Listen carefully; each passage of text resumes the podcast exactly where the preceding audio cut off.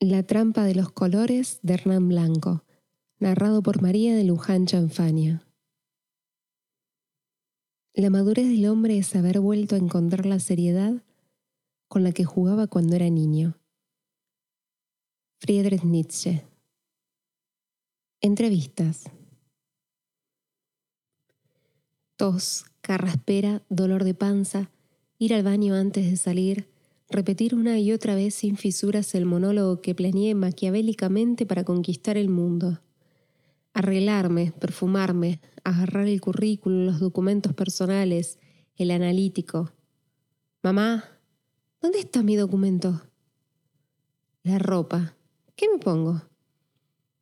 Carrera contra el reloj. No se puede llegar tarde. ¿El pantalón roto que se está usando será muy informal? ¿Traje saco y corbata? No, demasiado formal. ¿Voy con aro o me lo saco? Uy, se ve el tatuaje del brazo, hay que taparlo por las dudas. Sobre todo tengo que acordarme si exageré alguna parte, porque ese trabajo debe ser mío sí o sí. Respiro hondo. El éxito ya se palpa, lo percibo. Voy rumbo a ese trabajo que en breve me otorgará la casa deseada con una gran pileta y el auto que merezco y necesito. Tantos lunes de salir a las seis de la mañana a empapelar el mundo de currículos míos, de levantarme temprano y comprar el diario para buscar un empleo, empiezan a rendir sus frutos. Tanto caminar, tanto sembrar, hicieron que empezara a cosechar algo de ese esfuerzo. Recuerdo las charlas con mis compañeros de sexo ¿Qué hacemos cuando terminemos? Unos empezaban a estudiar, otros no querían que le quedaran materias pendientes para poder salir al ruedo, para conseguir un buen trabajo y primero, como corresponde, cumplir con todos los caprichos propios. Ahogados por las economías frágiles de nuestra adolescencia, teníamos ganas de salir a comernos el mundo. Soñábamos con el trabajo ideal y ya contábamos el dinero y lo gastábamos antes de tenerlo. Todos pensábamos que era fácil terminar sexto año muy arriba con Bariloche, con miles de despedidas y de llantos que a medida que pasaba el tiempo entendía y valoraba más. Claro, el embudo llegaba, ejércitos de adolescentes ávidos de oportunidades y la trampa, la telaraña en donde todos íbamos a quedar atrapados la adultez, como la araña más peligrosa. Primero se sentaría a observarnos y a reírse de nosotros, para luego ir acercándose lentamente mientras nos mostraría sus colmillos, nos atacaría para chuparnos la sangre poco a poco, y con una mirada cargada de enojo, con las cejas fruncidas, intentaría borrarnos esa sonrisa idiota que portamos felizmente toda la secundaria. La primera entrevista que tuve la encaré con mucha ilusión, pensando que, como en algunas películas, me iban a hacer una propuesta y yo me iba a hacer el pensativo, el dubitativo. Agarrándome la mandíbula y con gesto de profunda reflexión, iba a respirar hondo y para culminar la reunión, dándole un buen apretón de manos y mirando los ojos al dueño de la empresa, le iba a decir, le agradezco su propuesta. Me parece interesante. Déjeme pensar, le contesto el lunes. Hasta luego. No, no, definitivamente no. Nada era como había imaginado. Con respecto a las entrevistas reales, primero te costaba muchísimo llegar a ellas. Después te citaban a las 8, vos ibas a las 7 y te atendían a las 11. Éramos 30 adolescentes timoratos, pusilánimes, para competir ferozmente entre nosotros. Ahí descubrías que eras uno más en la multitud, y ya empezabas a sospechar que no eras el único que había ornamentado su currículum con unas cuantas flores artificiales.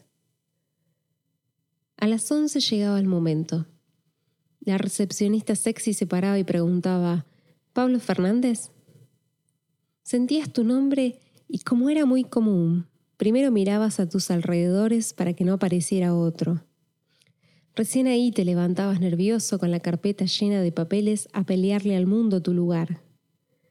Concentrado en no tropezarte ni perder ningún papel en el trayecto, saludabas con un gesto afable a la chica que te había llamado y encarabas rumbo al escritorio de la chica más linda, la de recursos humanos. Mientras avanzabas, meditabas sobre el problema. ¿Le doy un beso o la mano. Porque si la diferencia la hacías con muy poco, no se podía fallar. Empezaban dándote cuatro hojas en blanco y un lápiz negro para hacer los dibujos que te pedían. El primero era una casa con un árbol, un hombre y lluvia. Ya en ese momento surgían miles de interrogantes. ¿Cómo hago la casa? ¿Y el hombre? ¿Y la lluvia? ¿Y el árbol? hago todo con palitos o con cuerpos. Especialmente para los que dibujamos muy mal, era una gran complicación pasar esa primera parte para sentarte nuevamente a esperar la segunda fase y enfrentarte a un humano de carne y hueso, la muy bella Karen. Lo supe por el cartelito en su escritorio. Ella esperaría sentada, tranquila, con esa risa de hereje regodeándose por cómo iba a jugar con vos con el pulso tranquilo de local. Solo tenía que elegir entre los treinta. Como una especie de calígula, solo debía levantar o bajar su pulgar. Mientras, vos estabas todo transpirado, cansado, con el estrés al punto máximo, y así y todo, debías hacer tu mejor papel. Mostrar tu mejor versión para convencer y enamorar a esa mujer que te iba a entrevistar. Hola, me llamo Karen. Bienvenido a Wenchesmeister Company. Toma asiento. ¿Qué tal? Un gusto estar acá para tratar de formar parte del equipo. ¿Qué dije? Ah, qué bueno, comencemos. ¿Cómo te fue con la psicóloga? ¿Te tocó dibujar? Sí, sí, no me lo esperaba, pero creo que me fue bien. Dios, segunda que no sé qué decir. Por lo visto no tenés experiencia, terminaste la secundaria y esta sería tu primera vez para trabajar. Sí, podemos decir que legalmente es la primera. Trabajé con mi vecino de ayudante electricista, también unos meses de vacaciones en una cadena de comidas rápidas, pero cuando terminó el receso escolar renuncié para terminar los estudios. Muy bien, acá queremos gente que pueda formar parte de un grupo, trabajar sin problemas. La empresa ofrece interesantes condiciones, comedor en planta, obra social, un sueldo acorde a las funciones, excelente ambiente laboral y según tu trabajo y zona te pueden pagar los viáticos. Bien, sonaba como que me quería convencer a mí. Muy interesante, ojalá pueda ser parte del equipo. Vamos bien, necesito que me digas tres virtudes tuyas. Ajá, hasta ahora venía como un campeón. Soy muy buen compañero, me gusta colaborar con la gente, realizar bien mi trabajo y si alguien me necesita, poder ayudarlo. Segundo, soy una persona absolutamente responsable. Y tercero, soy proactivo. Me gusta aprender y crecer en la empresa, poniéndole al trabajo todas mis ganas. Ya está, partido en casa. Hablé de corrido, dije cosas maravillosas, el puesto es mío. Muy bien, Pablo, qué bueno lo que decís. Y si ahora te pregunto por tres cosas que tengas como negativas, ¿qué me podés decir? Me sentía como cuando estaba en una lección oral y me preguntaban algo que no sabía. Hasta acá había llegado mi suerte. Mm, bueno, es difícil hablar de mí. Algo que veo como malo es que muchas veces me llevo el trabajo a casa, no puedo desprenderme de las responsabilidades y no descanso bien. La segunda puede ser la ansiedad por querer que me vaya mejor y realizar bien mi trabajo. Puedo ser un poco torpe o atolondrado. Y la tercera, supongo que a veces los cambios me paralizan hasta que encuentro nuevamente el control. Perfecto, Pablo, muy amable, me gustó charlar con vos. El lunes tendríamos que definir quiénes son los que pasan a la segunda fase de las entrevistas para que una vez allí realicen el psicotécnico, los exámenes físicos y de laboratorios rutinarios, como en cualquier empresa. Gracias, Karen. Fuiste muy amable. Espero novedades y verte de nuevo. Adiós. Marcharme de ese edificio me había movido todas las fibras nerviosas del cuerpo y del alma. Creí haber salido airoso, pero bueno, algo así nos debe pasar a todos los que empezamos a transitar el camino de la adultez. Lo feo de las entrevistas es que no hay devolución. Nunca sabes si entras porque le gustó lo que dijiste y tampoco sabes por qué no te llaman.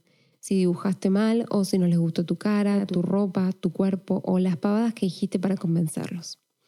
En fin, más de la trampa de la que hablaba. Crecer era un engaño. Salir de la adolescencia era un camino sin retorno. Mientras viajaba en el colectivo con la frente pegada al vidrio, iba viendo la vida pasar por esa ventanilla. El vendedor de turrones hablaba y yo solo miraba sus labios moverse. Estaba como opunado, no escuchaba nada. Tenía bronca por todas las veces que me había angustiado por ser menor y querer correr para ser grande, adulto, lo antes posible. Quería no depender de nadie, estar en mi lugar sin que me obligaran a ir al colegio que no me pidieran que apagara la luz o simplemente que no me preguntaran si había estudiado o no para alguna prueba. La vida misma, la ansiedad de crecer, los sueños como errores recurrentes. En el jardín me imaginaba que la primaria sería lo mejor, iba a ser más divertido. La primaria estaba buena, pero no era la secundaria. Eso sí iba a estar bueno. La secundaria era un bodrio, un montón de profesores pidiendo cosas, también mis viejos, educación física, un verdadero embole. Quería terminar, ir a la universidad y trabajar. Entonces sí vendría toda la felicidad de golpe. Qué idiota. Llegué a casa y mi mamá se me abalanzó para ver cómo me había ido. Cuándo empezaba, cómo era el horario, cómo había sido la entrevista, cuánto me iban a pagar, cómo iba a cobrar, qué había dicho, qué me habían preguntado. La intensidad que tenía esta mujer no la tenía nadie. Todo, Mientras, la pava empezaba a silbar, porque mamá era completa. Te atosigaba, pero también venía con ese mate salvador que te podía enderezar la mañana, la que a esa altura desmejoraba paulatinamente. No quedaba otra que manejar la ansiedad, esperar a que llamen. La respuesta no dependía de mí, gajes de la adultez. Poco a poco íbamos descifrando algunos de los misterios de salir a la vida real. Era el momento de soñar con volver a ser un niño. La trampa de los colores. Entrevistas de Hernán Blanco. Hernán Blanco nació en Capital Federal en el año 1977. Desde el año 2012 es profesor de lengua y literatura en el Partido de Tigre y en especial en su localidad, Don Torcuato. Después de participar en varios talleres literarios, en 2020 editó su primer libro llamado Las mariposas y el tiempo, y en el año 2021 el segundo libro llamado Las trampas de los colores, ambos con cuentos, relatos y pequeños ensayos.